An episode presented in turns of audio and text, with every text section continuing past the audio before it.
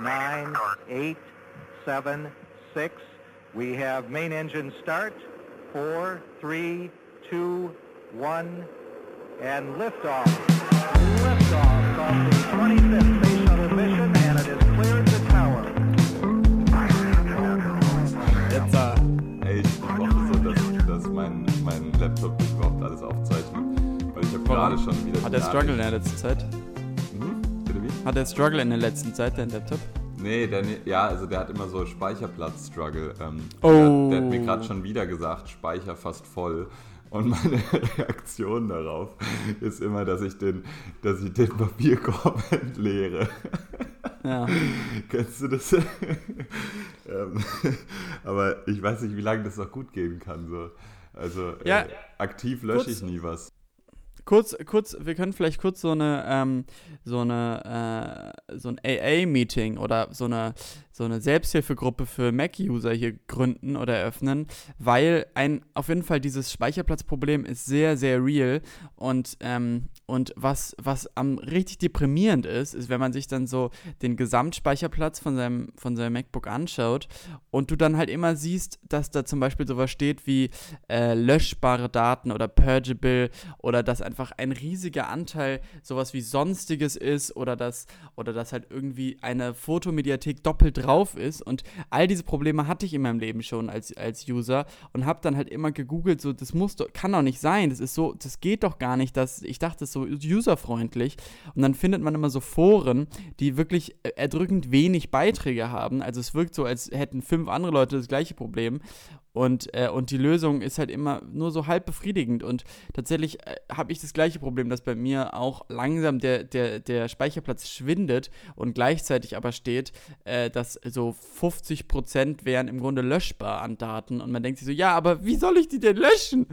Und ähm, ja, es ist, es ist auf jeden Fall äh, keine gute Situation, in der man ist mit wenig Speicherplatz. Komplett fühle ich. Aber das ist auch so ein ambivalentes Ding, weil eigentlich ist man in einer sehr guten ähm, Position mit einem MacBook. So Hier in Europa auch, mit, dass man einen Computer hat und dass es einem gut geht und so, ja, ja. Ja, ja. Aber wenn ich, also gerade war ich in der Bredouille, mein Handy ist ausgegangen und äh, ich hatte jetzt nur zwei USB-Slots und dann konnte ich hätte das gerne am Laptop aufgeladen, um dann da so die drei Stichpunkte, die ich mir gemacht habe für diesen Podcast, dann irgendwie halt jetzt in der Hand halten zu können. Aber die Hm. liegen jetzt in der Zimmerecke da drüben, wo ich auf jeden Ja. Fall gleich nochmal hin muss. So.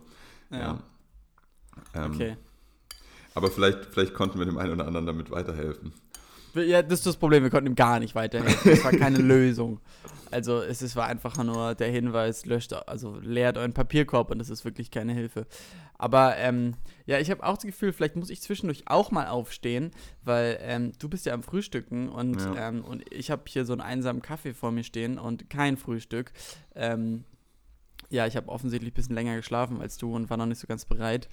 Und, Ja, aber nur, deswegen- nur, nur marginal möchte ich betonen. Also Hm. ich habe dir auch, als ich die Nachricht geschrieben habe, dass ich jetzt wach wäre, Ja. m, bin ich noch nicht aktiv auf den Beinen gewesen. So. Also Ja, okay. m, ich habe auch noch mal kurz die Augen zugemacht und bin Ja. jetzt auch ehrlich gesagt so ein bisschen aus dem Bett gefallen, weil ich kein Meister der Tiefschlafphasen bin. Also irgendwie... ähm, Ja, was soll das heißen? Naja, also man sagt ja irgendwie, man muss, man muss aufstehen, wenn eben diese Tiefschlafphase gerade äh, gerade vorbei ist. So. Mhm, ja, das sagt Und- man wahrscheinlich, ja. Genau, und jetzt gibt es ja auch so Apps, womit du das irgendwie timen kannst, habe ich neulich gesehen, äh, dass du Ja. dir quasi, also dass du, du markierst dann irgendwie, wann du einschläfst und äh, der weckt dich dann eben, äh, wie dein Wecker dich wecken würde, in acht Stunden, aber eben dann in Anbetracht dessen richtet er das aus, wann es Sinn macht nach deinen Ja. Tiefschlafphasen. So. Aber ehrlich gesagt ist mir das zu krass. Also da, da habe ich ehrlich gesagt keinen Bock drauf, weil dann, also Zu tiefgehende Analyse, ja. ja, nee, da fühle ich mich verfolgt, dann wissen andere Leute, Ja. wann ich wie tief schlafe. So, das ist Ja. äh, irgendwie nicht, Nee, das ist nicht gut. mein Grind. So. Ja. Aber du bist ja richtig zum Langschläfer geworden, Lukas. So kenne ich dich ja gar nicht. Sonst bist du ja auch am Wochenende um 8 Ja. Uhr aufgestanden, um irgendwas zu erledigen. Ja, okay, aber es ist auch wirklich Sonntag. Also, Ja. ähm, ja. Nee, also ich stehe ich steh schon früh auf sonst, aber sonntags Hm. ist das äh, ein, ein, eine andere Kanne Bier, sagt man das so, I don't know. ja. Ja. Um kurz über das Wetter zu sprechen. Ähm, ich ich, ich schaue ich schau das gerade aus das dem alte Fenster. Evergreen. Ja, ja, es wird nie alt so. Und ich schaue gerade aus dem Fenster und, und es regnet und es hat tatsächlich, ähm, ist so ein bisschen äh, lachhaft, weil es wirklich seit gestern einfach durchgeregnet hat und, und ich mich, mich immer frage, ob das nicht irgendwann ob das nicht irgendwann zu viel ist und so. Und wahrscheinlich nicht. Wir haben ja uns im Sommer viel darüber unterhalten, dass es zu wenig regnet und mhm. dass die armen, die armen Bauern und so, wie, wie soll es nur werden. Aber jetzt gerade ist es doch ein bisschen viel für mich und ähm, ja. Mhm. Vor allem, weil auch meine, muss ich auch kurz teilen, meine Regenjacke hat so ein kleines Loch, das noch so eine ähm, Silvesterüberbleibsel, wo da irgendwie eine Rakete oder so, glaube ich, ein bisschen zu sehr ähm, äh, äh, in der Nähe war. Und da regnet es rein, oder wie? Nein, nein, aber ich habe das Gefühl, dass dieses eine Loch in der Regenjacke so die ganze ähm, Regensicherheit ähm, dieser Jacke ähm, ja, äh, quasi ausschaltet und deswegen, und deswegen, ja, wird die halt immer so ganz nass, die Jacke. Und, und ich glaube, das ist wirklich nur wegen diesem einen Loch. Also ich habe das Gefühl, das ist so, ähm, ja, wenn so ein kleiner Teil einer Community, in diesem Fall die Ringe, kaputt geht, dann bricht alles zusammen. Einer für alle mäßig, ja. Ja, ja, ja. ja tatsächlich ähm, nehme ich ja jetzt das erste Mal aus Hamburg auf und hier regnet es. Ja, crazy. Äh, hier regnet es bekanntlich auch viel. Und mm. das, das eigentlich Schlechte an meinem Umzug ist, ähm, dass ich in Hamburg bin und meine Regenjacke aber weiterhin in Berlin. Oh. Und das ist halt keine gute, äh, kein, keine gute Voraussetzung für so einen richtig gelungenen Start hier, so was das Wetter angeht. hat, die, hat die ein Familienmitglied von dir noch einbehalten? Nee, ich habe die tatsächlich, ähm, als äh, ich äh, vor zwei Wochen auf der WG-Party war, ähm, ja. einfach da liegen lassen in meiner alten WG. Und ja, ja jetzt ähm, erfreut sich wahrscheinlich irgendjemand anderes daran. Ich bin auch dem noch gar nicht nachgegangen, ob die noch existiert, aber ähm, die würde jetzt sowieso nicht per Post geschickt werden, deswegen. Nee, ja. glaube ich. Glaube ich. Ja, äh, Luki, du bist tatsächlich ähm, jetzt ja relativ, du bist gerade umgezogen und ähm, und äh, gibt es vielleicht noch äh, irgendwie, sonst würden wir uns ja immer nach der letzten Woche fragen, aber wir haben uns länger nicht in dieser Form hier gesprochen. Und ähm, deswegen wäre es sicher interessant zu hören für mich und auch für alle unsere Hörerinnen, ähm, ja, wie das so war mit dem Umzug und wie es so ist, in der neuen Stadt zu wohnen und ähm, ob du jetzt schon irgendwelche dummen Hamburg-Witze machen kannst. Äh, gut, gut, äh, nein. Alles klar. um deine drei Fragen zu beantworten. Nein, äh, der Umzug, der war ganz toll. Ähm, Wirklich? Ja, da, so hast du den in Erinnerung. Du möchtest jetzt sicher wissen, wer dir da in, wer mir da in erster Linie geholfen hat. Das war nämlich du, Shoutouts. Ähm, ja. Nee, das war wirklich äh, ganz, ganz toll, äh, fand ich. Wirklich? Ja, nee, wirklich, weil es äh, super schnell ähm, mhm. und effizient durchgeführt wurde bei diesem Mal im Vergleich zu meinen letzten Umzügen. Ja. Und ähm, ja, es hat auch sehr viel Spaß gemacht, so mit, mit, mit so einer Robbe hierher zu fahren. Also du bist ja die Robbe gefahren, ich dann das Auto von meinem Bruder. Und irgendwie war das, war das ein, waren das ganz coole Momente so auf der Autobahn und ich konnte auch mit meinem Bruder ähm, sehr gut und lange quatschen auf der Fahrt hierher und das war irgendwie, ja. äh, war das ein sehr guter Übergang zwischen, äh, zwischen den beiden Städten. Mhm. Ähm, und ja, jetzt, also, ja. Aber lass mich noch ganz kurz was ja, zum Umzug ja. sagen, Lukas. Und zwar, ähm, ähm wir haben ja auch hier in diesem Podcast äh, relativ breit äh, unseren Streit ausgeschlachtet, ohne auf große Details einzugehen. Aber rein thematisch ging es in diesem Streit ja schon darum, dass, dass, dass ich etwas aus deinem Leben zu meinem Problem gemacht habe ja. und, und dann ein bisschen zu weit gegangen bin. Und, ähm, und deswegen fand ich es bezeichnend, dass bei deinem Umzug wir, äh, wir in deine Wohnung und die Wohnung deiner Freundin gekommen sind und ich dann euch gesagt habe, was ihr nicht mitnehmen dürft. Und ich habe mich dabei ein bisschen und ich habe dabei ein bisschen reflektiert und gedacht, so, was mache ich hier eigentlich? Habe ich nichts gelernt. Aber ich stand halt wirklich bei dir in der Wohnung und habe gesagt, nein, diesen Plattenspieler nimmst du nicht mit. Und dann hast du ihn tatsächlich ja. nicht mitgenommen. Ja. Nee, aber ähm,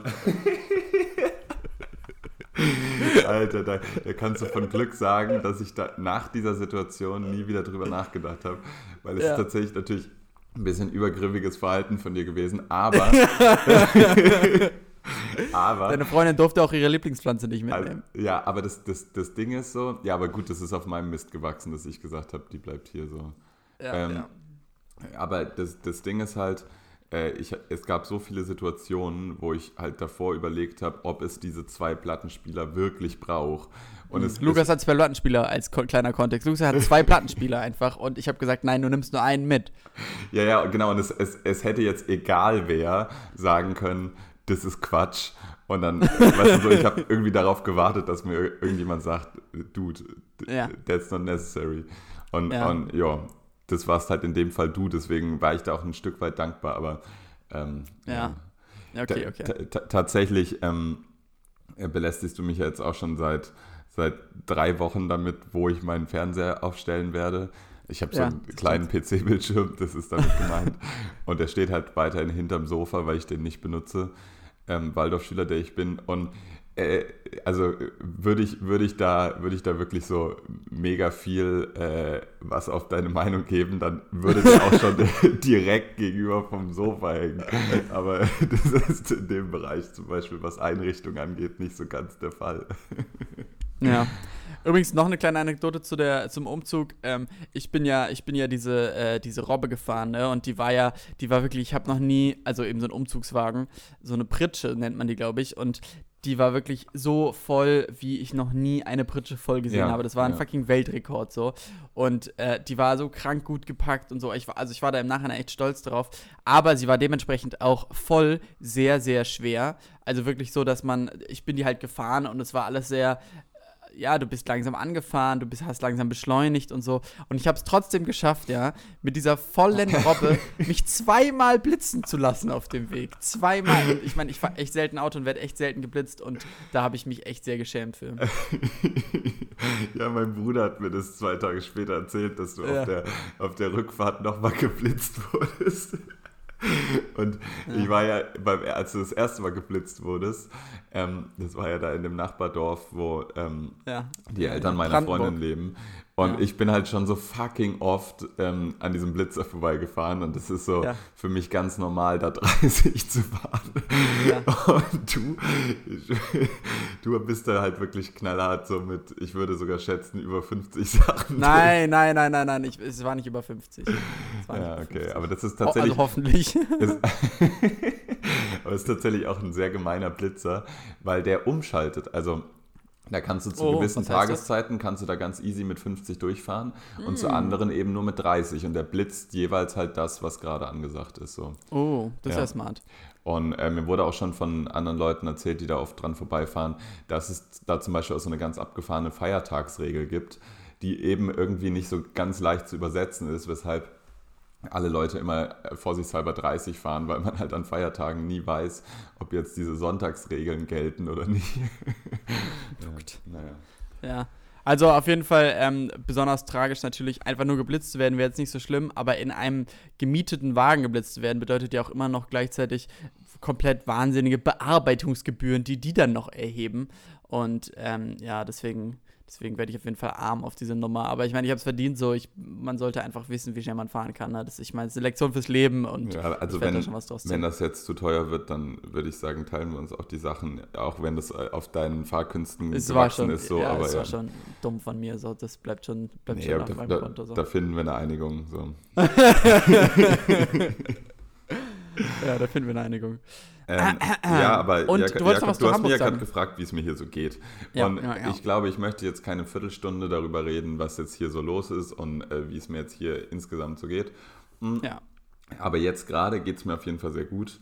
Schön, Und es schön. hat im, im Großen und Ganzen hat das alles sehr gut geklappt. Was auf jeden Fall äh, so war oder so ist, ist, dass, ähm, dass ich, also ich war, wie gesagt, das letzte Wochenende in Berlin und ähm, es haben mich schon einige Familienmitglieder besucht aus Berlin, was dann auch wiederum so ein bisschen diese Atmosphäre des Ich bin neu in einer Stadt äh, so, ein, äh, so vier, fünf Tage lang gesprengt hat. Also äh, äh, du kennst das wahrscheinlich auch von, ich meine, bei dir war das auch damals, als du nach Saarbrücken bist, dass man anfangs noch sehr sprunghaft tendiert, auch oft noch in der Heimat zu sein Ja, und eh halt ähm, immer so damit beschäftigt ist, irgendwelche Möbel zu organisieren oder irgendwelche Familienmitglieder da zu haben, die einen ähm, besuchen oder sowas. Und deswegen, ähm, ja, ich hatte schon genügend Zeit, mich einzuleben. Die Frage ist, was ist ein Leben so und wann ist man eingelebt? Aber ähm, die wenige Zeit, die ich bislang dazu hatte, die ist auf jeden Fall ganz, ganz gut gelaufen. So, ja. Aber auch, auch unspektakulär. Es gibt jetzt nicht die, man hat die ganze Stadt mal angeschaut, weil ich vorher noch nie so richtig in Hamburg war. Aber Mhm. das wäre jetzt auch langweilig, so eine, so einen, so eine Touri-Tour durch Hamburg zu machen, weil ich glaube, jeder unserer Hörer war schon mal in Hamburg. Jeder war schon mal in Hamburg, oder?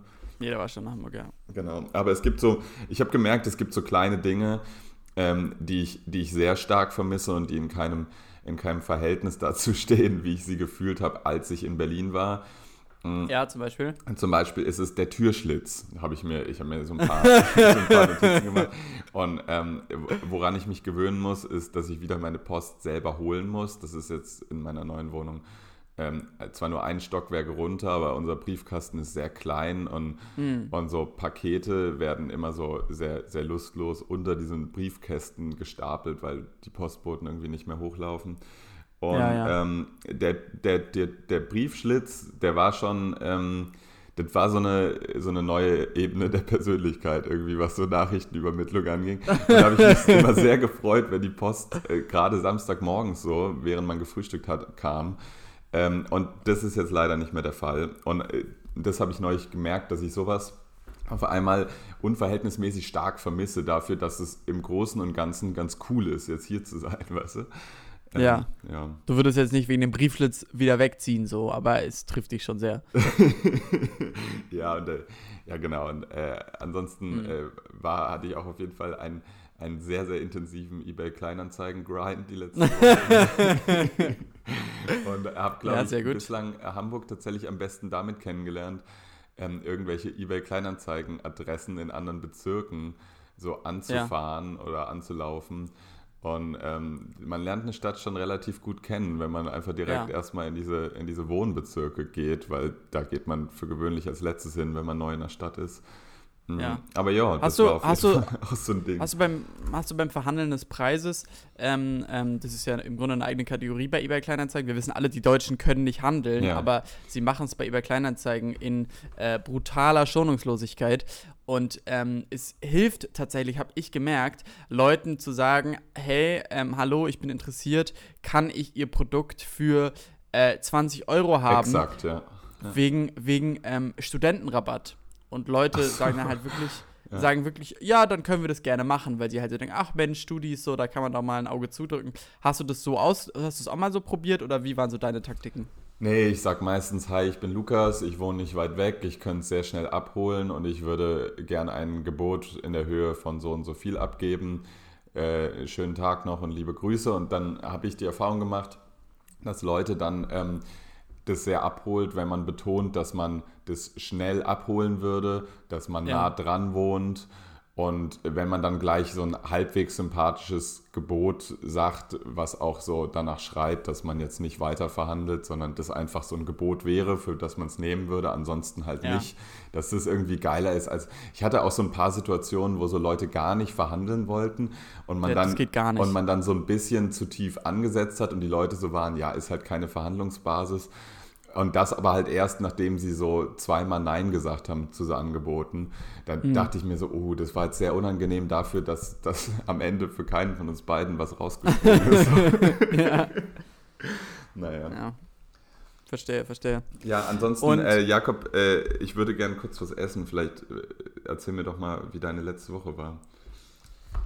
Ähm, meine letzte Woche war, ähm, äh, war sehr, ähm, ja, hat sich sehr unterschieden von den Wochen davor. In den Wochen davor war bei mir noch sehr Ferienstimmung und, äh, und ich war auch verreist und ich war, war auch in Berlin und habe äh, viel rumgehangen und so. Und äh, ja, in der letzten Woche habe ich, ähm, hab ich angefangen, äh, Vollzeit zu arbeiten und die Uni ging ja auch los. Und ähm, das heißt, ich musste zu versuchen, das zusammenzubringen, und, äh, und ich konnte auf einmal nicht mehr viel rumhängen und Videos schauen und Playstation spielen, Dinge, die ich sehr gerne mache.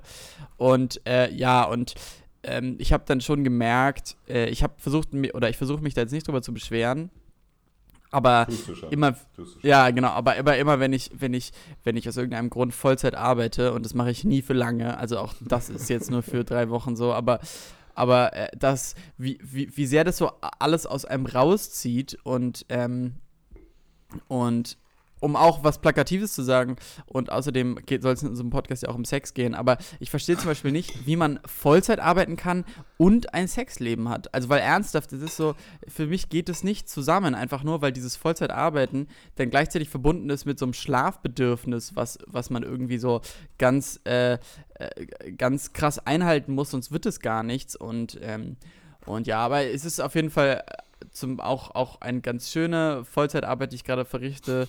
Ähm, ich möchte irgendwann anders vielleicht mal mehr darauf eingehen. Was ist es, ist es besser als Sex, was du da machst?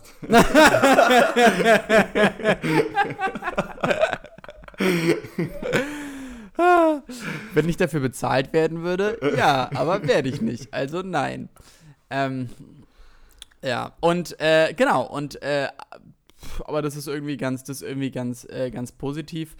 Und ähm, ja, mehr möchte ich dazu erstmal gar nicht sagen. Außer dass ich, dass ich auf jeden Fall wieder einen Job habe, wo ich sehr, wieder sehr immer noch sehr auf Stand bin und sehr viel mit, mit Nachrichten zu tun habe und immer wirklich weiß, was so los ist und, äh, und mehrmals am Tag äh, Nachrichten lese und ähm, ja, das ist einfach, das ist was total Wichtiges und Tolles für mich. ähm, und, äh, und ähm, aber vor allen Dingen, weil ich dann eben weil ich dann viele gute Smalltalk-Themen habe. Das ist, ja. ja. das ist für mich persönlich wichtig. Und ähm, ich wollte noch ein ganz kurzes, äh, ähm, ist mir aufgefallen, ähm, in unserer letzten Folge haben wir über ein Thema geredet und da wollte ich noch mal ganz kurz einhaken tatsächlich. Und zwar haben wir ja in der letzten, in der letzten Folge einen Themen-Potpourri im Grunde gehabt. Und es ging da unter anderem um äh, Fridays for Future und wird man sich wohl bald radikalisieren und irgendwas anzünden oder so. Und, ähm, und ich möchte gar nicht lange drüber reden, aber kurz ähm, über diese Extinction Rebellion ja. ähm, äh, Demos, Gruppe sprechen, keine Ahnung. Das ist ja irgendwie europaweit gefühlt und, ähm, und tatsächlich sind die ja diese extreme Form, die wir so ein bisschen herbeigeredet haben. Äh, also sie haben nicht uns dafür gebraucht, aber sie gibt es jetzt halt. Und was mich so verwirrt hat. Wir haben es, ich, schon weil, gebraucht, Jakob. Also ich, würde, ich würde gerne in den Wikipedia-Artikel von denen aufgenommen werden.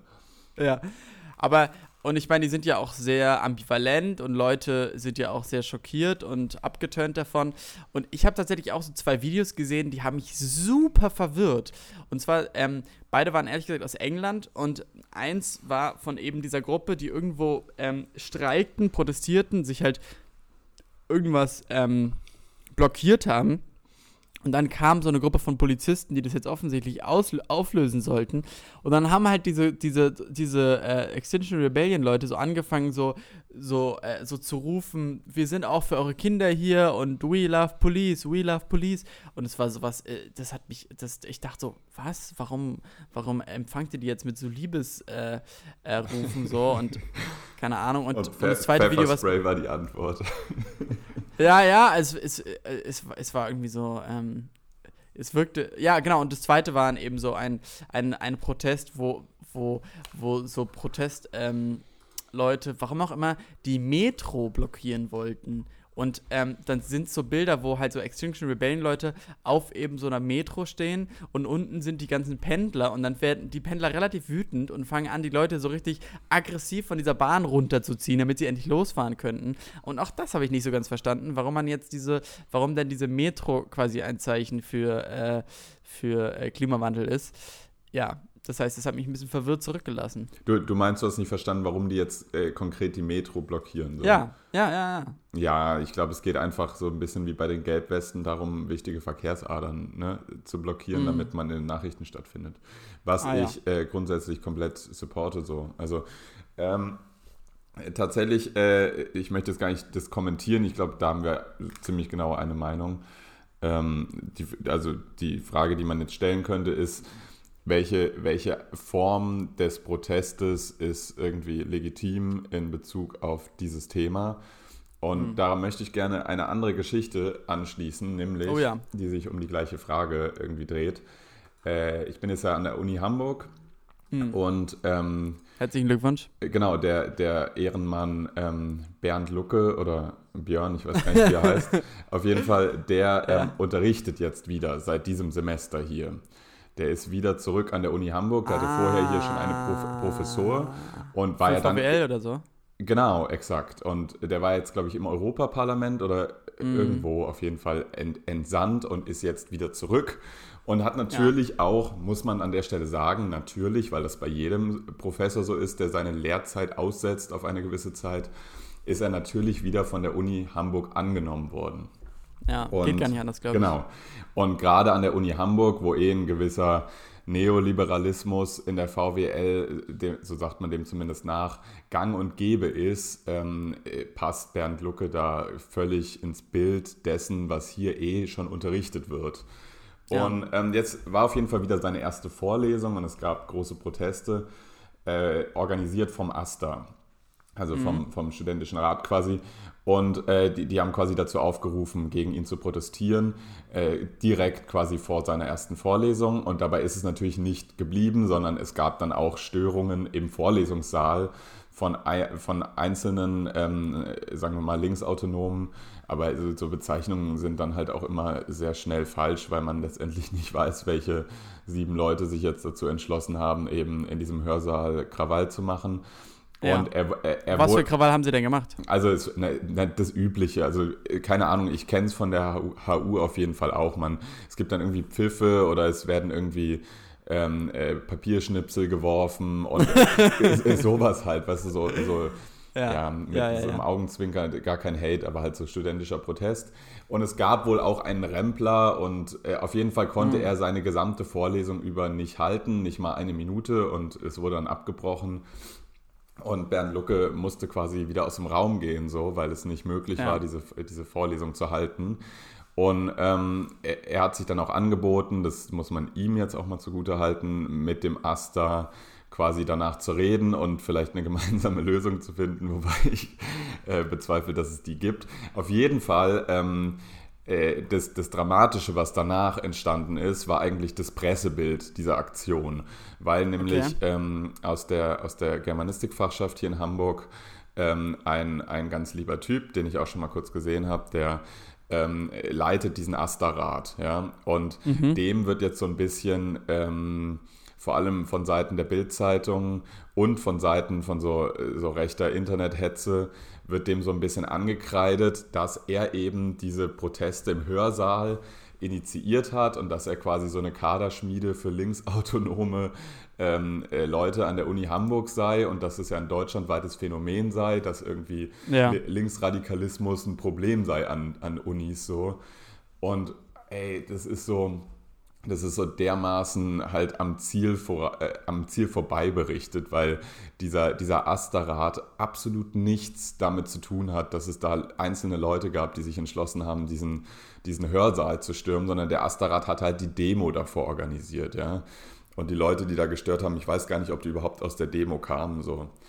Und ja. äh, jetzt, jetzt hat sich das auf jeden Fall auf so eine Person zentriert und überall in der, in der Presselandschaft, wofür man natürlich, also ich war da jetzt natürlich besonders sensibel, weil, man, weil ich gerade neu an der Uni war und mich das schon ziemlich geschockt hat, wie einseitig diese Berichterstattung war. Ich glaube, Zeit und Süddeutsche waren da natürlich mal wieder korrekter unterwegs, aber der Rest war wirklich so einstimmig. Es gibt ein, ein äh, Linksradikalismusproblem an deutschen Unis und dieser eine Dude aus dem Ast, also der Vorsitzende des Asterrats, das ist quasi der der, der ganz große Teufel, der, der linke Kaderschmied und BTW. Der Typ ist in der SPD, ist bekennender Sozialdemokrat und hat ja. gar nichts mit diesem Hörsaalsturm zu tun. So.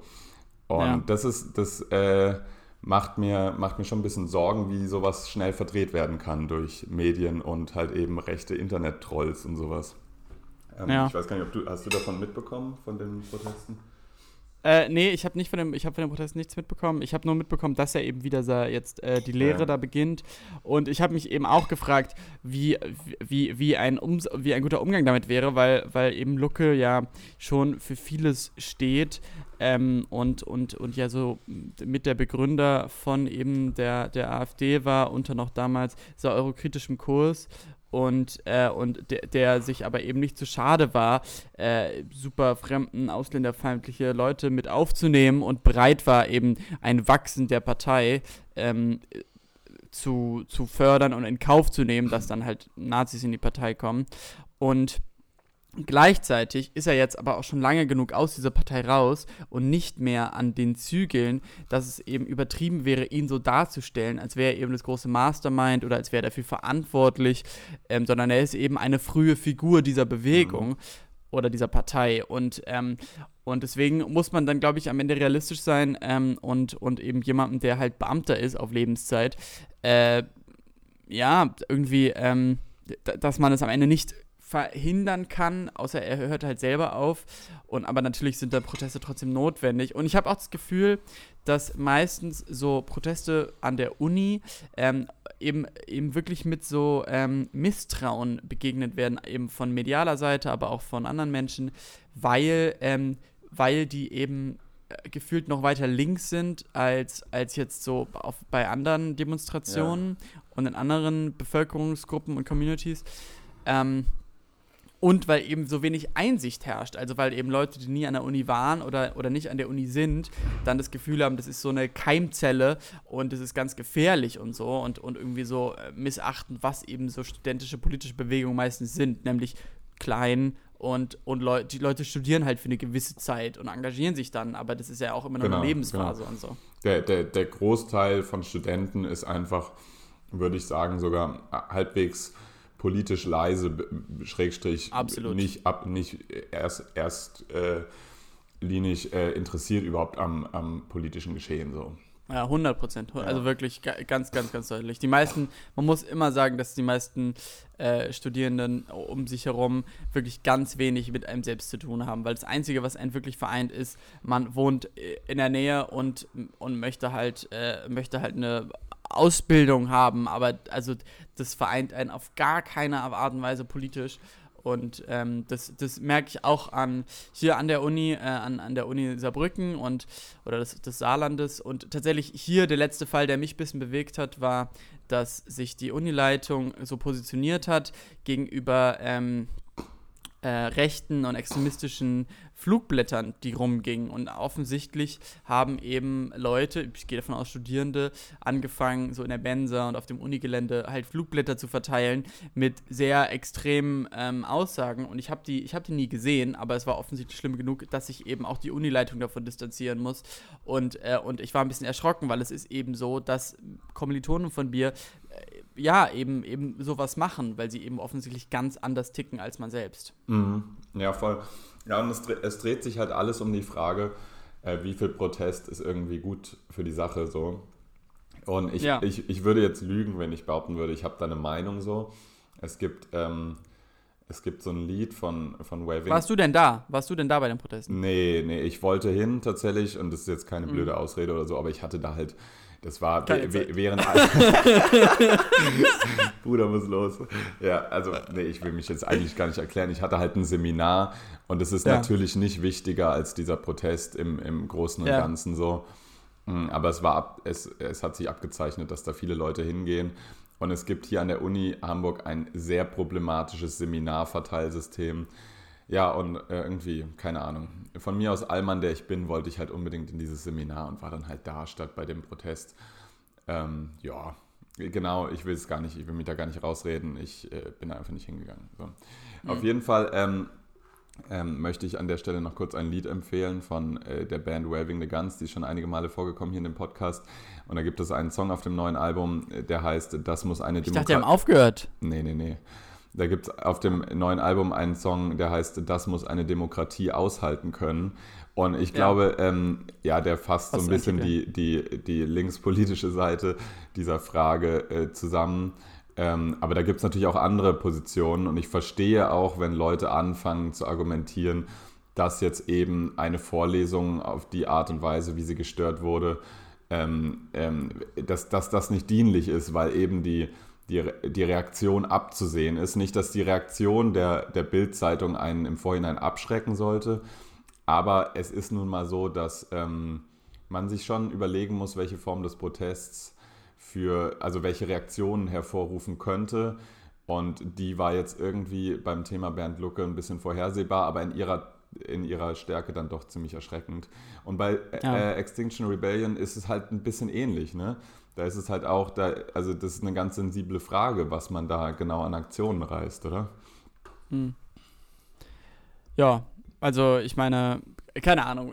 So, ich glaube, es ist einfach schwierig, wenn man, wenn man so 100% hinter einer Sache steht, Ja. dann noch Verständnis dafür zu haben, dass einem Leute sagen, aber bitte nicht so doll protestieren. voll. und, ähm, und, äh, und, aber das verhindert eben nicht, dass am Ende trotzdem noch zählt, wie die Außenwirkung ist. Und es trotzdem wichtig ist, dass Leute, die vielleicht neutral sind, das sehen und, äh, und sich irgendwie ähm, und, und, und irgendwie Verständnis haben und Solidarität zeigen.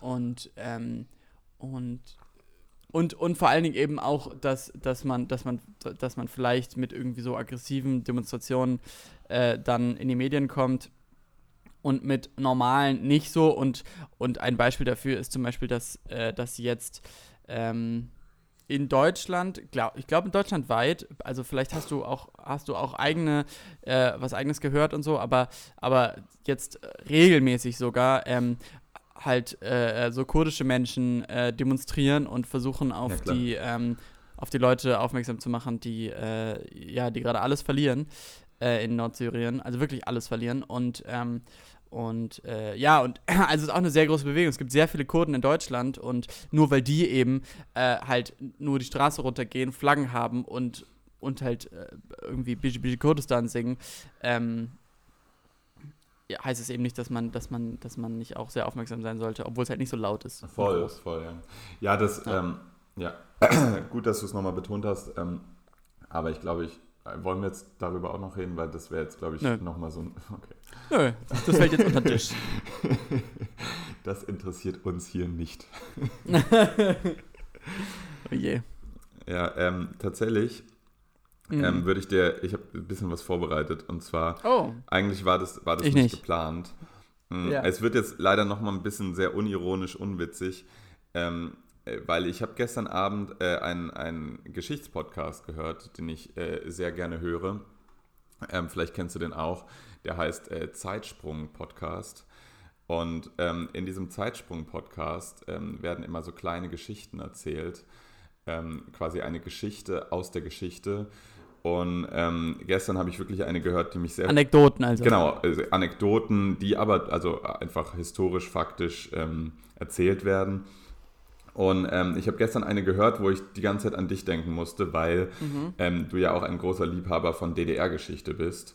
Zumindest Mhm. hast du auf jeden Fall auch deine, deine Bachelorarbeit darüber geschrieben. Ja. Und ähm, äh, als ich die gelesen habe, äh, dachte ich auch die ganze Zeit so, da geht auf jeden Fall ähm, eine sehr starke äh, irgendwie ja, Liebe für, für eben die, speziell diese G- Geschichtssparte heraus. Kannst du es bestätigen? Ja, schon, oder? Ja. Ja, ja. Genau, und gestern habe ich auf jeden Fall eine Podcast-Folge gehört über die kleinste Sportliga der Welt, die jemals existiert hat. Ähm, könntest du dir vorstellen, welche Sportart in der DDR einmal die kleinste Sportliga der Welt äh, repräsentiert hat? Curling? Es ist tatsächlich ähm, auch eine, eine Winter-Eissportart, nämlich ähm, äh, Eishockey. Und ähm, äh, g- gestern habe ich dann, ähm, das würde ich gerne kurz wiedergeben, und zwar es ist die Geschichte des ähm, Eishockeys in der DDR. Und hier gab es anfangs ähm, zwei Mannschaften, nämlich vor 1950, nämlich Krimitschau und Weißwasser. Das liegt beides in Sachsen und man kennt es nicht. Und äh, Ja. das waren so die beiden Hochburgen für Eishockey und es gab schon in Deutschland schon eine sehr, sehr viel weiterreichende Eishockey-Tradition, ähm, die aber, und das war ist sehr, In Westdeutschland? in, in West- und in Ostdeutschland. Also egal wo, einfach. Ähm, und dann bei der Teilung Deutschlands eben äh, waren das eben die beiden äh, Eishockey-Hochburgen, die übrig blieben. Und eigentlich interessiere Ja. ich mich gar nicht für Sportgeschichte und noch weniger für Eishockey. Aber diese Geschichte Ja. ist ein bisschen süß, weil Tatsächlich äh, gibt es da so lustige Facts wie, dass vor 1950 es äh, zum Beispiel in der DDR gar keine Eiskunstflächen gab. Das heißt, ähm, man hat einfach auf natürlichen Eisflächen gespielt. Und das heißt, dass die Eishockeysaison auch eine sehr kurze war, weil man eben nur auf zugefrorenen ähm, Flächen draußen spielen konnte, wenn es eben unter 0 Grad hatte. So. Und auf jeden Fall hat sich dann eine kleine Eishockeyliga entwickelt von vier bis acht Teams bis 1970. Und diese, diese Eishockeyliga hat sich in erster Linie nur deswegen entwickelt, weil der DDR-Staat daran interessiert war, dass ähm, man bei den Olympischen Spielen repräsentiert war. Und dort ja. gab es nämlich bis 1970 ein gesamtdeutsches Eishockeyteam. Das heißt, es wurden nicht zwei Teams im Bereich Eishockey äh, abgesandt, sondern nur eines. Und jetzt war das Spezielle, dass der quasi der, der Ressortchef des Wintersports wurde von dem deutschen Land gestellt, was quasi die meisten Spieler im Eishockey-Team hatte, weil Eishockey quasi die Paradedisziplin des Wintersports war, beziehungsweise die größte einfach. Und das ja. heißt, dass die DDR daran interessiert war, ähm, die meisten Spieler in diesem einen Eishockey-Team zu stellen. Und deswegen wurde das massiv gefördert. Und äh, es hat sich halt diese kleine, diese kleine Liga entwickelt.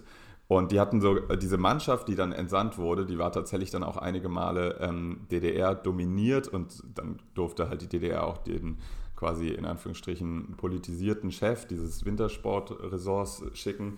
Und die, diese Mannschaft hat eine, eine eigene Flagge und eine eigene Hymne, nämlich äh, Freude schöner Götterfunken. Und die Flagge war so eine schwarz-rot-goldene Flagge mit weißen Ringen, auf die man dann, glaube ich, auch sehr stolz war, dass, dass eben dieser Chef dieses Wintersportresorts tragen konnte.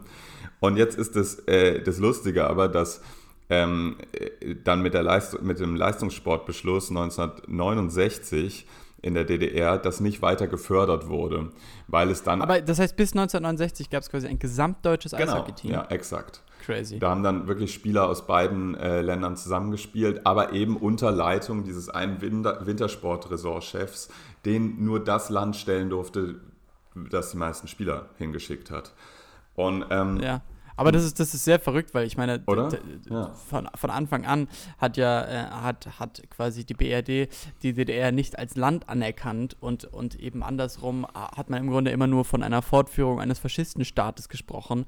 Und, äh, und zu dem Zeitpunkt, wie zu jedem Zeitpunkt, war die gegenseitige Propaganda, aber natürlich besonders von DDR-Seite, wirklich auf hoch also auf Höchstmaß. Und Exakt, das, ja. das, und ich meine, in jedem anderen Sport hat man ja auch, war man sehr auf Konkurrenz aus und DDR-Sportler, die DDR-Sportler waren ja auch tatsächlich ziemlich beachtlich dabei, auch wenn eben viel mit Do Doping und so, aber, ähm, aber dass die in dieser Sportart noch zusammengearbeitet haben, ist, ist unglaublich so. Komplett, komplett. Und das, also die, die Story hat mir auch wirklich ein bisschen fasziniert, weil dann nämlich 1969 wurden dann zwei Teams entsandt. Und ab da gab es dann nicht mehr diesen diesen konkurrierenden Repräsentationskampf, wer die meisten Spieler in dieser Mannschaft hatte. Und 69 hat man dann mit dem Leistungssportbeschluss in der DDR auch beschlossen, äh, Eishockey nicht weiter zu fördern, weil es eben diese, diesen repräsentativen Faktor nicht mehr gab. Und dann war man einfach nicht mehr interessiert an dem Sport. Mhm. Und das hatte dann zur Folge, dass quasi die ganzen Teams in, in, äh, in der DDR nicht mehr äh, finanziell gefördert wurden und dicht gemacht haben. Die gab es einfach nee. nicht mehr, außer zwei Vereine, nämlich der SG Dynamo Berlin und der SG Dynamo Weißwasser. Und die beiden haben dann von 1970 bis äh, quasi wieder zur, zur Wiedervereinigung, mhm. haben die ähm, die kleinste Sportliga der Welt gebildet und einfach immer nur gegeneinander gespielt. und ähm, tatsächlich ja. ist aus Dynamo Berlin, also die beiden Vereine konnten nur überleben, weil äh, diese Dynamo-Vereine, ich glaube Dynamo Dresden wirft man das heute auch noch vor, so äh, Stasi-Vereine zu sein, weil die nämlich vom, hm, ja, ja. von über die Volkspolizei eben äh, finanziert waren und ich glaube aber, so, das ist heute nachgewiesen, dass da so nicht besonders viele Leute bei der Stasi dran beteiligt waren. Aber eben aus Dynamo Berlin ist, glaube ich, auch sind die heutigen Eisbären Berlin dann irgendwann hervorgegangen. Und, ah, ähm, wirklich so aber das ist, das ist jetzt Halbwissen, das habe ich irgendwie mir versucht dann noch zu ergoogeln, aber das ging nicht mehr. Auf jeden Fall fand ich das ähm, eine ganz lustige Geschichte und ich habe es ein bisschen bereut, dass ich das nicht während meines Bachelor-Geschichtsstudiums schon gehört habe, weil ich hätte sehr gerne eine Hausarbeit darüber geschrieben. Ja, ja, mich würde jetzt ehrlich gesagt interessieren, auf welchen, auf welche anderen, auf welchen anderen Ebenen man sportlich dann, dann zusammengearbeitet hat, weil äh, tatsächlich die, die Momente der, ähm, des Pragmatismus, die gingen nicht besonders weit und, und weil man sich eben so ideologisch so ähm, krass gegenüberstand und, äh, und so ein tiefer Riss dann, dann doch eben äh, zumindest konstruiert wurde, ähm, ja, es ist irgendwie das, sogar nach dem, sogar nach dem Mauerbau, ähm, äh, ist, ist, da, ist da noch eben eine Zusammenarbeit gab, ist, ist, ist auf jeden Fall toll zu hören. Und, und ich meine, man muss auch sagen, dass, dass ja wahrscheinlich Russland und dann eben auch Sowjetrussland ähm, die Macht im Eishockey war und es ja auch immer noch sind. Und, äh, ja. und ja, dass, ja. dass dann da vielleicht die DDR-Führer nicht, nicht, nicht auch da mithalten wollten und so. Ja, also äh, im, in dem Podcast wurde noch gesagt, dass quasi die Bemühungen dann auch 1970 eingestellt wurden, weil eben skandinavische und vor allem sowjetische Länder insgesamt zu stark waren. Also man hat sich mm. nie, eine, also man hatte generell auch als gesamtdeutsches Team nie die Hoffnung auf eine Medaille. Also es war quasi ja. nur dieses, ähm, wer stellt eben diesen Wintersport-Ressortchef und mehr nicht. Ja, also dass ja. man relativ schnell immer ausgeschieden ist bei den Olympischen Spielen, war, glaube ich, schon vorprogrammiert. So.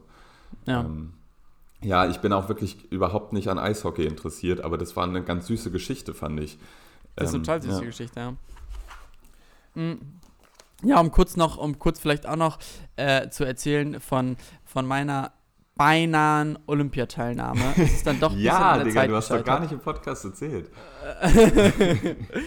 Ja, ich habe erst im Nachhinein gehört, dass man irgendwie mit irgendwie so einer 2 Stunden 29 Zeit oder so, wenn man einen Marathon in 2 Stunden 29 Zeit läuft, dass man sich dann für den, für, für eben für den Marathon, den Olympiamarathon qualifizieren kann, halt für sein eigenes Land. Und wenn man eben für ein Land eingetragen ist, was jetzt nicht so stark aufgestellt ist, dass man halt auch echte Chancen hat. Das fand ich ganz beeindruckend. Allerdings war ich sehr, sehr weit von 2 Stunden 30 entfernt äh, in meiner Marathonzeit. Und ähm, ja, das wäre auf jeden Fall noch viel Arbeit, dahin zu kommen. Wo, wo wären denn Aber, die nächsten äh, Olympischen Spiele gewesen? Keine weißt Ahnung, auch Katar? Vielleicht okay. auch nicht. Ja. Nee, nee, wahrscheinlich nicht Katar. Naja, auf jeden Fall, ähm, ähm, ja, habe ich es hab ich's, hab ich's, äh, hab ich's tatsächlich geschafft. Und, äh, und ich habe ja auch hier im Podcast so ein bisschen diese Trainingsreise mitgeteilt. Und ähm, und äh, tatsächlich im letzten Podcast war ich ja auch noch krank passenderweise und, und so, so war ich dann eben auch so ein bisschen vom Marathon, so kurz nach Verletzung und gerade von Krankheit ausgeheilt und in der Hoffnung, dass es irgendwie klappt. Und, ähm, und deswegen, deswegen habe ich mir dann so beim Laufen vorgenommen, eigentlich nicht zu schnell zu sein, nicht zu übertreiben und so uns halt irgendwie zu schaffen hauptsächlich. Und, ähm, und es war auf jeden Fall eine ganz gute Taktik, glaube ich. Sie hat mich eben aufgehalten, also ich habe deswegen dann nicht eine super Zeit geschafft, unter vier Stunden, sondern war dann knapp drüber. Aber eben, ich habe es geschafft, das war natürlich wichtiger. Und ähm, und, ähm, und es war irgendwie, es war irgendwie schon ein tolles Gefühl. Und vor allen Dingen habe ich danach dann so, so ein richtig so ein, den Willen gespürt, es nochmal zu machen. Und, und, und die meisten Leute, die da mitlaufen, denen sieht man an, dass sie schon viele Marathons gelaufen sind, dass sie auch nicht aus Berlin waren, sondern halt wirklich so Marathon-Tourismus-mäßig angereist waren, um diese Strecke zu laufen. Und es war irgendwie schon sehr, man war plötzlich Teil einer Community, die man, wo, da hatte ich gar nicht damit vorgerechnet, dass es so wäre. Und, ähm, und es ist auch ein besonderes Gefühl, durch die Stadt zu laufen, die, die, also die ich jetzt ja irgendwie sehr gut kenne.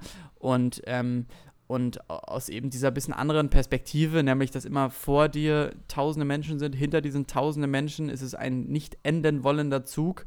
Und, ähm, und, und und eigentlich heißt es ja auch, dass am Rand viele Menschen stehen, aber dem war nicht so, weil es hat in Strömen geregnet.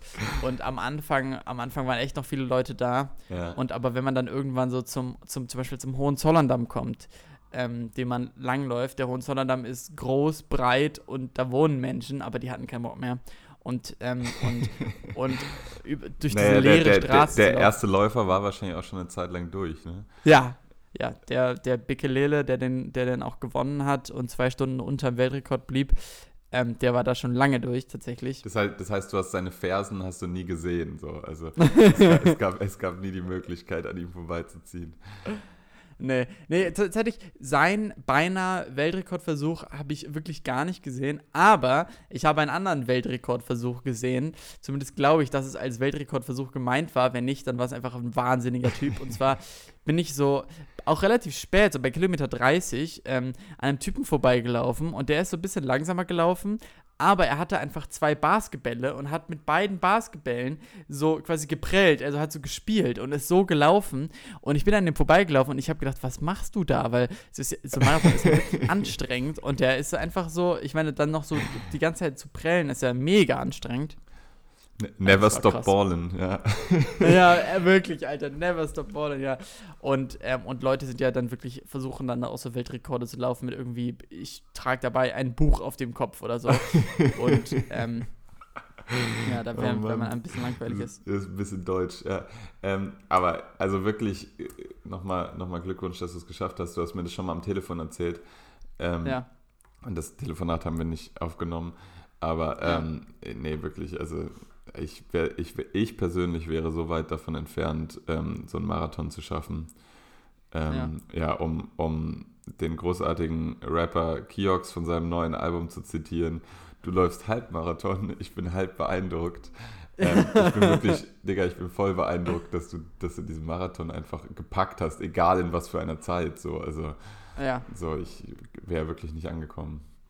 Ich hätte mir wahrscheinlich so einen ja. E-Scooter irgendwann genommen und wie ist das eigentlich? Also wer überprüft, dass du nicht schummelst? Kann man da, also ist es komplett ausgeschlossen abzukürzen oder sowas? Ja, ist eine gute Frage. Also, weil ich habe zum einen auch ähm, häufiger ähm, Leute auf E-Scootern an der Seite gesehen, die halt so aus Spaß so mitgefahren sind. Und es gab tatsächlich eine Stelle, ähm, da konnte, hätte man von Kilometer 20 auf so Kilometer äh, 32 oder so abkürzen können, Ui, weil da hat man ja. noch so, ist mit so eine Schleife gelaufen, aber quasi es war, der, die Strecke war dann sehr nah aneinander. Und ähm, und da ist jetzt natürlich nicht irgendwelche Absperrungen oder so. Die wollen, ich meine, du läufst den ja für dich selber.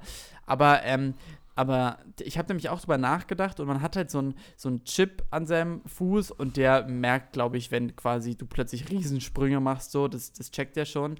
Aber was. Ach, man hat einen Tracker ein, dabei, oder wie? Ja, genau. Man, ah, Tracker, okay. man konnte mich quasi die ganze Zeit tracken. Aber man hat ja auch so eine Startnummer. Und diese Startnummer wird vor allen Dingen dafür benutzt, dass eben, da steht dein Vorname drauf. Das heißt, Leute können irgendwie so deinen Vornamen rufen, was motivierend ist. Und, aber es gibt halt überall Fotografen am Rand, die halt Bilder machen und dann lassen die irgendwelche Scanner über die Bilder laufen und, und ähm, du kriegst dann quasi alle zugeschickt, wo deine Startnummer drauf zu erkennen ist. Und deswegen hatte ich, als ich letztes Jahr einen Halbmarathon gelaufen bin, habe ich so 40 Bilder oder so bekommen. Und das war dann irgendwie schon ganz toll. Und dann war es halt diesmal so, dass ich halt gelaufen bin und wieder dachte, ach, vielleicht gibt es irgendwie geile Bilder. Aber es hat so geregnet, dass diese Startnummer einfach so nass wurde und dann angefangen hat, so abzureißen ja, an den Sicherheitsnadeln. Ja. Und dann musste ich so beim Laufen, habe ich so gedacht, oh fuck, okay, es reißt jetzt ab. Und dann habe ich so beim Laufen die Sicherheitsnadel durch mein Shirt, durch diese Startnummer gestochen und bin so die ganze Zeit an meinem, an meinem Bauch vorbeigeratscht. Und, und dann hat es halt geklappt. Und ich, nach fünf Minuten, ich dachte so, geil, ich habe es geschafft. Alles für die Instagram-Bilder, ja. Genau, weil ich dachte, geil, jetzt kann ich endlich Bilder bekommen. Und dann wirklich zehn Minuten später ist an einer anderen Stelle das abgerissen. Und dann habe ich es nochmal gemacht. Und dann ist ein drittes Mal passiert. Und dann habe ich diese fucking Startnummer einfach genommen und abgerissen und so zerknüllt in der Hand gehabt. Und dann, deswegen gibt es dieses Mal. so noch so den Fotografen Nicht. zurufen. Jakob, ich bin Jakob. Ja. Die Adresse noch so zustecken. ja, all meine okay, E-Mail-Adresse. Aber ich hoffe, du hast trotzdem Bilder bekommen. So. Ja, halt aber nicht, ehrlich gesagt, keine offiziellen vom Marathon, weil das sind alles nur irgendwelche Gruppenbilder und, äh, und halt auch echt wenige so und deswegen kann ich damit gar nichts anfangen. Okay, aber vielleicht steht dir eine großartige Läuferkarriere bevor und dann ähm, hast du irgendwann ganz viele dieser Bilder, dann kannst du so ein, so ein einziges Laufalbum machen. Ja, ja, also ich, ich, ich glaube, so eine gewisse Läuferkarriere, also ich möchte jetzt nicht ähm, irgendwie davon labern und es passiert nicht, aber, aber ähm, wäre schon toll, weil ich echt Respekt habe vor den eben den Leuten, die dann auch schnellere Zeiten laufen und, und halt auch sehe, dass es echt möglich ist und, und dass es eben viel so damit zu tun hat mit der Verfassung am Tag und der Bereitschaft, ähm, ja, halt einfach loszulaufen, schnell zu laufen. Ja, vor allem mit deinem Alpha-Mindset, Jakob. Also ja, ohne ey, das geht gar ist, nichts einfach. Es ist das fucking Mindset so. Also, weil auch körperlich muss man fit sein, aber ich war körperlich fit. Und, und das Mindset war aber halt eher so ein bisschen so, oh, ich war gerade verletzt und krank und so, lieber vorsichtig sein. Und das Mindset muss, glaube ich, eher sein, ich schlage meine Bestzeit, egal wie. Und, ähm, und so werde ich auf jeden Fall das nächste Mal rangehen. ja. Ja, ja Shoutouts auf jeden Fall an deine Leistung. Ja, danke, danke. Am allermeisten hat mich unterstützt, ehrlich gesagt, äh, Mero. Bana sana bize bir şey olabilir Sebebini biliyorum beni yorabilir Kafama gelen soruyu bana sorabilir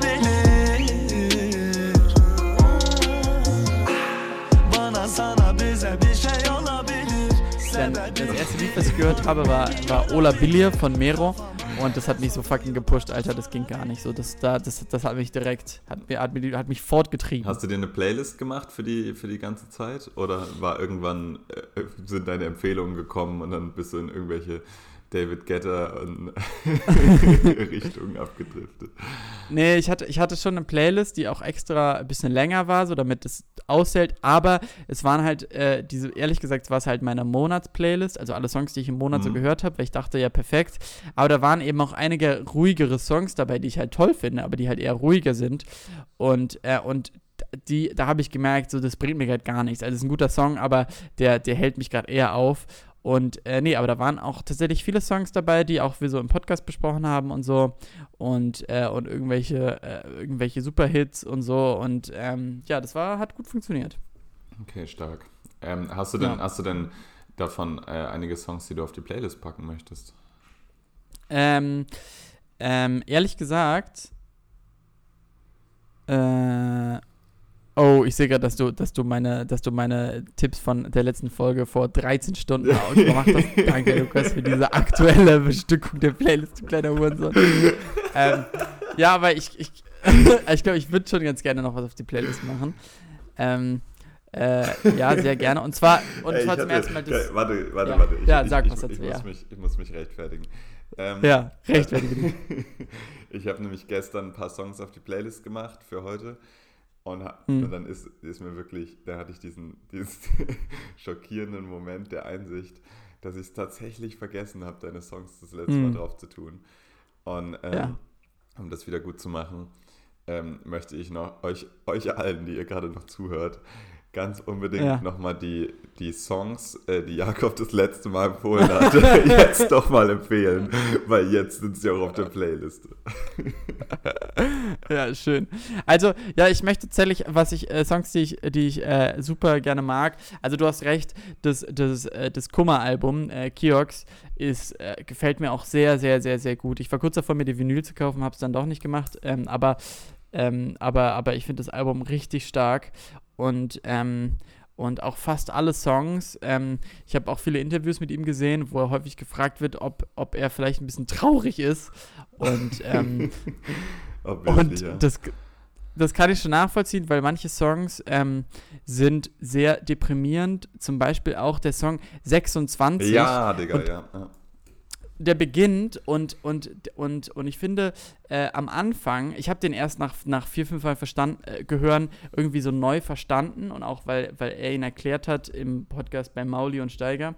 Ähm, aber ich habe den halt gehört und für mich klang es erst so wie so ein ähm, wie so ein Song für dieses Gefühl, dass man so Menschen in seinem Leben hat, die man die man halt gerne mag und die man halt zum Geburtstag gratuliert, aber die so die, wo, wo, halt so dieser Kontakt nirgendwo hinführt und wo die und wo es nie weitergeht als halt dieser Geburtstagsgruß und, und das habe ich sehr gefühlt und es hat mich gleichzeitig super deprimiert. Und, und, ich, und da fiel es mir wirklich schwer, das zu hören, weil ich dachte so, oh Gott, Alter, mhm. das ist mir zu, das ist mir zu traurig. Das, das ging mir wirklich ähnlich. Also das kann ich einfach ja. bestätigen. Ja, und, und, äh, und es gibt und, und, äh, und es gibt sicher irgendwie auch Songs, die, die jetzt weniger äh, so ballern, sondern halt eher so ähm, die Message rüberbringen und das macht das Album ja auch stark. Mir gefällt aber der Song am besten, der am meisten ballert und das ist äh, für mein Empfinden, wie viel ist dein Outfit wert? Und deswegen würde ich den auch gerne auf die Playlist tun, weil ich den wirklich großartig finde. Ähm, und dann hat äh, Gringo äh, noch einen neuen Song, der ist Pink Panther und den finde ich auch sehr, sehr cool und sehr, ähm, ähm sehr sphärisch.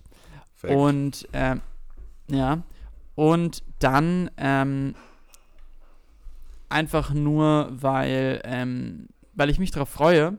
Und zwar ähm, hat äh, UFO 361 äh, und Esel haben einen neuen Song gemeinsam rausgebracht, der heißt Wir sind Krall.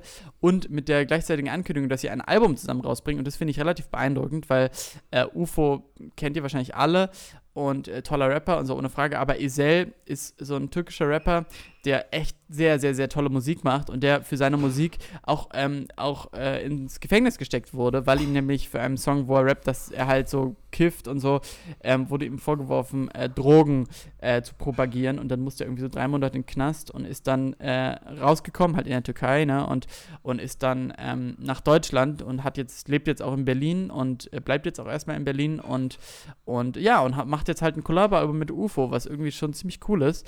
Und, ähm, und äh, ja, ich glaube, die ergänzen sich ganz gut. Und auch wenn man es halt nicht versteht, weil es türkisch ist, ist egal, es sind gute Songs. Deswegen, ja, wir sind Krall, der dritte Song. Ist das Album schon draußen? Weil den Song habe ich gehört. Und ich, ich weiß auch, dass die Albumankündigung, da dachte ich, ah, das ist ja relativ bald schon, ähm, dass es erscheinen soll. Und ich bin auch sehr hyped auf das Album, weil. Ähm, ja, also einerseits, UFO inszeniert sich natürlich richtig gern als so ähm, Künstler, dem Geld egal ist und der irgendwelche richtig teuren Ami-Features auf seine Songs holt, einfach wegen der Musik und ist dann wiederum beleidigt, wenn irgendwie seine Fans das nicht feiern, wie, sein, ja. wie seinen alten Scheiß so. Und den Move, den würde ich jetzt in die gleiche Kategorie packen, nämlich halt irgendwie mit, mit einem ähm, türkischsprachigen Musiker ein Kollabo-Album zu machen, ist so ein bisschen, ich mache was, was vor mir auf zumindest in der Größenordnung noch niemand anders gemacht hat. So. Ähm, aber trotzdem Props an die Idee und ich freue mich wahnsinnig drauf. Also, ähm, ja. Ja, und man muss sagen, man, man, muss sagen, also Esel ist ein großer Rapper und ich habe auch schon, ich weiß nicht, wer der bekanntere ist. Ähm, ja. Also ernsthaft nicht, ist, also ich meine, das ich mich deutschsprachig. Auch ja. Das weil, ich weil ich glaube so. Bitte red. Ja, also weil ich glaube so deutschsprachiger Raum und türkischsprachiger Raum ich weiß gar nicht, was größer ja. ist und wo Rap größer ist. Ist irgendwie gerade schwer zu sagen. Aber äh, ich finde schon, dass es halt was anderes ist, ein Collabo-Album mit Esel zu machen oder sich eben für 10.000 ein Future-Feature zu kaufen. Ähm, ja, ich, ich, ich meinte damit, es, es hat so die gleiche Attitude, weißt du? Also ähm, für mich äh, ist das irgendwie bei UFO jetzt ein logischer Schritt gewesen. Es hat mich jetzt nicht so dermaßen überrascht, weil es eben, ähm, weil UFO schon länger auf dem Film ist, dass er eben keine Dinge macht, die jetzt andere Rapper seiner Größenordnung aus ökonomisch sinnvollen oder vermarktungstechnisch sinnvollen äh, Schritten machen, sondern eben auf so einem kleinen, äh, mir ist die Musik wichtig und auf so einem kleinen Musikverfechtertrip ist. Und da passt es, finde ich, einfach ja. sehr gut rein. So, ich wollte es jetzt gar nicht schlecht reden. So, das ist, finde ich, ja. ein ganz schöner Move so, auch weil ich jetzt nicht weiß, ob es äh, Ich bin vier Berliner direkt jetzt gebraucht hätte. Und ich freue mich ja. tatsächlich jetzt mehr auf so ein Collabo-Album als aufs nächste UFO-Solo-Album, äh, auch weil die Wave wirklich so ging, fand ich. Ja. ja, die Wave ging so, ja. Die Wave ist schnell abge, abgeappt. und, ähm, ja. und was, war, hast du denn auch noch Songs für die Playlist, Digi? Äh, ja, also ich wollte erstmal noch zu dem Kiox-Album sagen, dass ich da echt hm. ein ähnliches Gefühl hatte. Ähm, auch äh, ein Gefühl die ganze Zeit, wo ich mich gefragt habe, weil der der Kummer ähm, ja als, als äh, Dude so nur, sagen wir mal, marginal älter ist als wir, so, also, aber schon entscheidend, so fünf Jahre oder sowas, äh, um die 30, glaube ich. Und ich mich gefragt ja. habe, ob mich diese ganzen doch sehr realen und sehr deprimierenden Gefühle, die er beschreibt, und die auch irgendwie, glaube ich, viel mit, mit seinem Alter zusammenhängen, ob die mich die nächsten fünf Jahre auch erwarten. Weil es wirklich viel um ähm, älter werden ging und um Freunde zurücklassen und um enttäuschte Erwartungen und und äh, ich habe das, ich liebe das Album, aber ähm, es ist schon in, in, seiner, in seiner Realness ähm, ist es auch ein bisschen deprimierend. Äh, vor allem dann, ich dachte ich wirklich so, wie ist das in fünf Jahren? Es kommen diese ganzen Gedanken und diese ganzen Ängste, die ich jetzt, würde ich sagen, noch nicht habe oder noch nicht ganz nachvollziehen kann ähm, ob die dann kommen, das hat mich so ein bisschen ähm, beschäftigt, während ich das gehört habe. Ja, also ich finde auch, es ist eine sehr, äh, es ist sehr distinktiv einfach ähm, die, die, und, und gehört irgendwie alles sehr zusammen. Ähm, zumindest eben die tragischeren, persönlicheren Lieder. Und, ähm, und ich habe mich das auch gefragt und vor allen Dingen auch mit so einem ja auch dummen Gedanken im Hinterkopf, dass der Typ halt ein Rockstar ist ja, in einer ja. Rockband und das ist ja schon etwas, wo man sich denkt, da kann man sich was von kaufen und da kann man sich auch was von kaufen. Ähm, und, ähm, und das, das, und das, und das, wenn er zum Beispiel, ich glaube, bei der Rest meines Lebens davon singt, so, dass, dass, dass jetzt ja vielleicht die, die 20er vorbei sind und, äh, und ob es das jetzt schon war. Und dann sind sich aber alle Beteiligten ja sicher, dass, dass seine 20er wahrscheinlich ziemlich krass waren. So einfach nur, weil man eben weiß, wer er ist. Und, ähm, und deswegen muss man das, glaube ich, so ein bisschen mitdenken. Ja. Und, ähm, und die, genau, und die stärkeren Songs oder für, die für mich persönlich dann stärkeren, die ich mehr feiere, ist dann eben sowas wie, wie viel ist dein Outfit wert, ja, wo, ja. Wo, wo eben sehr, sehr konkret was angesprochen wird, was mir auch sehr auf die Nerven geht und was er einfach in einer Art und Weise formuliert, die einfach, die es einfach trifft, mit wenig, wenig Zeilen, einer krassen Hook und, äh, und man und einfach äh, positioniert, ähm, so wie man sich das auch von anderen Leuten wünschen würde, die halt stattdessen einfach nur den gleichen Scheiß machen und von Markenklamotten rappen, wo man sich so denkt, so, vielleicht ist der Beat ganz gut, aber über den Text müssen wir uns gerade nicht unterhalten. Genau, voll. Und, und also zum Beispiel Balenciaga von UFO war immer auch schon irgendwie gerade von der Hook her einer meiner Lieblingssongs von UFO. Oder also ja, wer, ja. wer feiert ihn nicht? Weil halt dieses Name, dieses Marken-Name-Dropping in Hooks ja nicht ohne Grund so krass betrieben wird in amerikanischem und deutschem Rap, sondern es ja wirklich geil kommt, wenn man so Balenciaga einfach auf so einen, auf so einen sehr aggressiven Beat einfach in der Hook schreit. So. Und eben genau das macht dieser Song auch, nur dass er halt textlich dieses Thema sehr viel sympathischer beleuchtet. Und das ist, äh, das finde ich ein ganz gutes Konstrukt. Und das andere, was ich sagen wollte, ja. ist ja auch noch der Song Okay von, ähm, von dem, von dem Kiox-Album.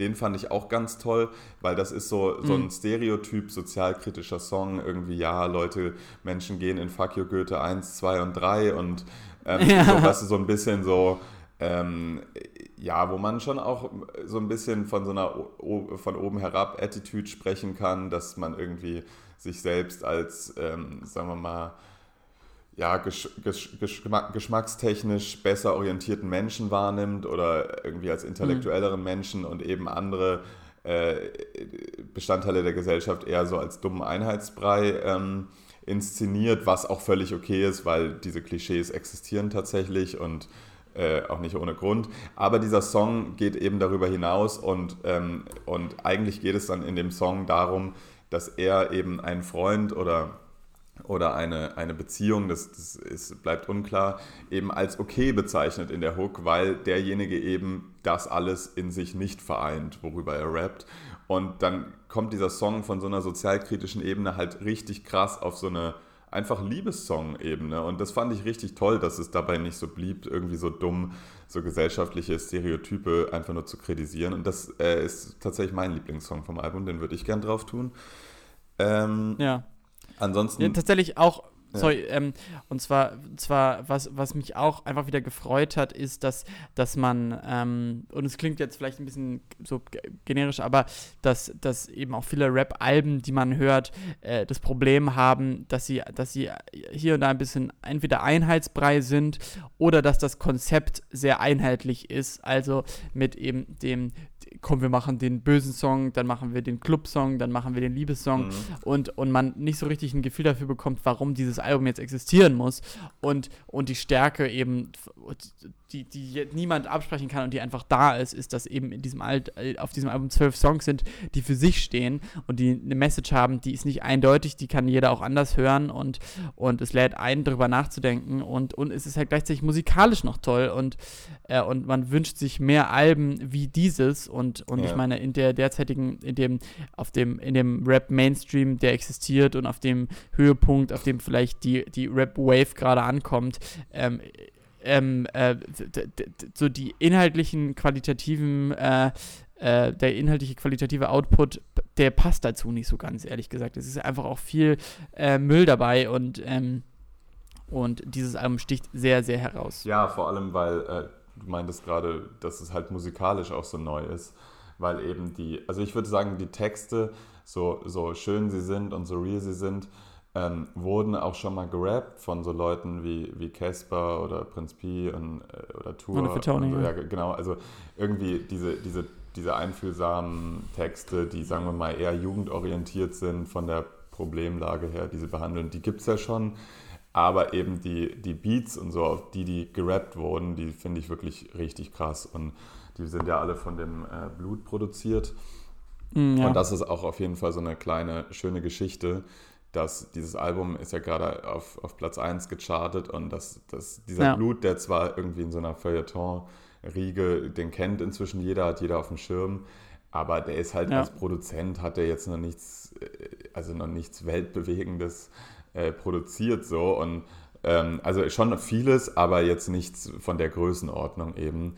Und das ist jetzt, das ist halt ziemlich Ja. krass, dass der als, als schon, also es ist schon ziemlich auf seinem Mist gewachsen, dieses Album, ähm, äh, als Producer und dass das jetzt auf eins geht mit dem Sound, ist schon ziemlich krass. Also ähm, ja, das, äh, das freut mich auch extrem für den Typen, weil der, glaube ich, einfach nur klar geht. Ähm, ich habe tatsächlich Ja. aus einem, einem Freund geschrieben, ähm, dass ich das für das, äh, für das äh, bislang beste Deutschrap-Album des Jahres halte. Ähm, und und äh, der Freund meinte aber, der hat ganz gute Connections zur Musikindustrie, dass er ähm, das, das bald erscheinende OG Kimo-Album schon gehört hat, Geist nämlich. Hm. Und Ja. dass, dass das nicht lange äh, seiner Meinung nach das beste Deutschrap-Album dieses Jahres bleiben wird, weil das OG Kimo-Album wohl sehr, sehr krass sein soll. Und äh, Ja. der, der erste Song ist schon draußen, der heißt auch Geist und der ist wirklich unfassbar krass. Der ist wirklich, also, das ist äh, meiner Meinung nach der beste OG Kimo-Song, den es bislang gibt. Und OG Kimo ist generell ja in so einer eigenen Liga. Und ich freue mich wirklich richtig, richtig massiv auf dieses Album. Und dieser Song Ja. Geist ist einfach, der ist so krass brutal, Mann. Also ich Ja. glaube ihm jedes Wort, was er auf diesem Song rappt. Das ist wirklich, äh, ja, das, also hört, hört den euch an, das ist wirklich massive. Ja. Und dann tue ich aber noch ähm, von Tour den Song System drauf. Das ist Mhm. ein, den hat er gerade released. Das sind so, so drei Songs, die sehr elektronisch angehaucht sind. Und ja, Tour ist einfach toll. Ähm, und der Song Ja. auch voll. Ja, mehr habe ich gar nicht. Nice. Okay, ja, ich glaube, das ist eine, das ist eine sehr schöne, äh, äh, eine sehr schöne Playlist, die auch ein bisschen so unsere Roots widerspiegelt, nämlich fast nur Rap. Sonst, es gibt auch mal viel andere Musik, die wir hören Ah, ich- und die da auch stattfindet. Ja, ich wollte Falls noch drauf tun, weil die gestern endlich. Nee, Scheiß mal Falls. Nein, nein, nein, nein, nein, scheiß mal Falls. Ja. Wir bleiben bei einer okay. Rap-Liste Ja. so. Wir können auch Falls Nee, ich, sein. ich wollte gerade sagen, ab- dass ich gerne einen Song von denen draufgepackt hätte und ihn auch draufgepackt habe. Mir gerade aufgefallen ist, dass ich den vor zwei Folgen schon draufgetan habe. Von daher, sorry für den Einwurf. ähm, ja, und tatsächlich, um, um vielleicht noch, äh, wir, wir, wir werden jetzt sicher auch gleich beenden mit, die, mit diesem kleinen Musikblock, den wir noch abgeliefert haben. Ähm, und äh, und was, was, ich, was ich noch sagen wollte, ist, ähm, äh, er grüßt uns jede Folge, ähm, Kollega. Ähm, aber ich habe mir tatsächlich, ähm, nachdem ich erst dachte, vielleicht ist es doch endlich, endlich mit der Karriere für eine Zeit vorbei und er lässt uns in Ruhe, ähm, mir dann sein neues Signing Asche angeschaut, was wirklich so fucking blutleer ist wie sein Gesicht. Und äh, also, warum man so einen Typen signed, also ich habe gar keine Ahnung. Aber, und dann noch mit einem Ankündigungsvideo, was irgendwie so 30 Minuten ging. Und dann habe ich mir das zu Hause angeschaut. Ich habe sogar meine Freundin gezwungen, es mit mir zu schauen. Und es tat mir auch ein bisschen leid, weil es wirklich eins der langweiligsten, unlustigsten ähm, äh, Trailer ist im Grunde, für, um am Ende zu sagen, es kommt jetzt Alpha Gene 2. Und Ich dachte fand es aber schon ganz gut, muss ich sagen. Ich fand es echt lustig, das Video. Ja, ne, also ich, aber nee, ich musste wirklich, wirklich immer vorspulen und jede Szene ging viel zu lang und, ähm, und, und ja, es, jetzt kommt als Alpha Gene 2 und es ist tatsächlich auch schon ausverkauft, die Box, 10.000 Stück verkauft, herzlichen Glückwunsch und, ähm, und äh, ja, wer, weiß, was man da erwarten kann, so. Das wollte ich Das ist erwähnen. jetzt schon ausverkauft. Ja. Alter, okay. Ja, ja, Kollega ist irgendwie, ich weiß auch nicht. Ich, es, es überfordert mich auch zu verstehen, was da los ist bei ihm. Das, wirklich, es ist, Ja. es ist einfach nur verwirrend. Warum diese Asche jetzt? Ähm, also wenn der jetzt so neben, äh, das Ding ist, was, was beschlossen ist, ist, dass San Diego ja auf Alpha Gene wahrscheinlich äh, kollabotechnisch mit drauf ist, oder? Ja, ich habe auch äh, auf so einem Bild ist ja, glaube ich, zu erkennen oder eben auch nicht zu erkennen. Genau, ja. Und ich meine, das Alpha Gene 1 war doch auch dieses Album, wo sehr viele Autotune-Hooks von San Diego drauf waren. Nee, nee, nee, nee, nee, nee, nee. Nein, nein, nein. Das war, ähm, das war Boss Aura, das ne? Album Ja. Boss Aura nach Kollega. Ja. Nee, Alpha Gene 1 war, war glaube ich, noch so ein, zwei Jahre davor. Alphagena war, glaube ich, das erste richtige Album von Kollege, ehrlich gesagt, ja, 2007. Oh, Ähm. okay, ja, okay, dann habe ich das verwechselt. Ich dachte, da so ergibt Sinn, aber gut, dann ergibt es irgendwie wieder gar keinen Sinn. Weil es sollte doch jetzt ein Kollabo-Album mit San Diego kommen, oder? Weiß ich nicht, weiß ich nicht. Aber damals sogar noch Alphagene gefeatured mit äh, Tuni. Vielleicht kommst du ja zum zweiten Teil. Okay, aber auf jeden Fall auch krass, dachte ich mir dabei, ähm, wie lang dieses Alpha-Ding schon in Kollegas Leben ist. Also ich habe das irgendwie, das, also ich habe natürlich die Alpha-Gene-Sachen früher auch gehört so, aber ich habe das halt damals noch nicht so mit diesen Begriffen Alpha-Mindset, Alpha-Mensch und so. Irgendwie habe ich das damals nicht gleichgesetzt und seit seit Kollega jetzt angefangen hat, seinen ganzen Mindset, Fitness, Motivation-Scheiß zu reden, habe ich ehrlich gesagt Ja. nie wieder an Alpha-Gene gedacht. So. Und ähm, jetzt irgendwie ergibt das, ergibt das alles einen Sinn, dass es schon immer wahrscheinlich in ihm angelegt war. Ne? Ja, ja, macht absolut Sinn, ja. Ähm, okay, ja, also, ähm, äh, Luki, ich glaube, es ist an der Zeit, dass wir den, dass wir den Podcast beenden. So. Schade. Ähm, und ja, ist so. Aber ich, aber, aber ich glaube, wir haben, wir haben alles podcast-technisch gesagt und können uns jetzt noch. Ja, ich, außerdem möchte ich jetzt auch was frühstücken. Ich bin ein bisschen neidisch. Und es ist auch schon, Du es ist auch schon zwölf Du wirkst, ist an der du Zeit. wirkst ein bisschen unruhig. Ja. Ja, ja, hungrig, unruhig, ja. Ich, mein Magen hat sich ein bisschen beruhigt und jetzt möchte ich doch Ich habe so, ich hab so Ja. es geschafft, ein halbes Brötchen und ein Müsli zu essen. Und ich hoffe, dass man es Ja. jetzt so, oder dass ihr das jetzt nicht so rausgehört habt. Also in meiner, in meiner Wahrnehmung war ich sehr leise, aber es kann auch sein, dass Ja. ich sehr laut war. Das wird sich in der Aufnahme zeigen. Ja, wann- wie nah am Mikro du. Sehr nah, ja. Sehr nah, ja. Sehr nah, okay. Ja, Luki, dann es freut mich sehr, dass wir, dass wir mal wieder eine Folge aufgenommen haben und ich hoffe, die, die nächste kommt bald. Und, ähm, und wir, äh, wir können auch was vorbereiten. Es hat mir irgendwie sehr in den, kribbelt mir in den Fingern, äh, alles mögliche thematische zu machen. Und ähm, ja, es gibt, und vielleicht können wir da hier und da was vorstellen. Wir finden was. Wir finden was. Voll. Ja. Hab einen schönen Okay. Sonntag, Jakob. Danke sehr, danke sehr, wünsche ich dir auch. Bis dann. Bis dann. Ciao. Weiß, wo ich herkomm, weiß, wo es hingeht. Fuckboy stehen so, wie der Wind weht. Halte nicht länger den Kopf hin. Fick auf alles, keine Floskeln. Höre Stimmen, weiß ich von wo. Goldketten, Raum im Konto. Blasse Namen, breites Grinsen. Mama made die beste Combo. Glossy Lips, Booty big. Meine Blicke, pures Gift. Handy klingelt, nein, kein Kommentar. Alles Nieten, Bruder, Tombola. Festival-Tour im Sommer. Body, Kurven ist Monster. Wie kannst du denken, du wirst besonders? Praise den Namen Donner. Triff mich nachts vor Karussell. Seh verschwommenen Ariel. Black on black wie Lagerfeld. Für das, was ich hab, zahlen sie Geld. Donner,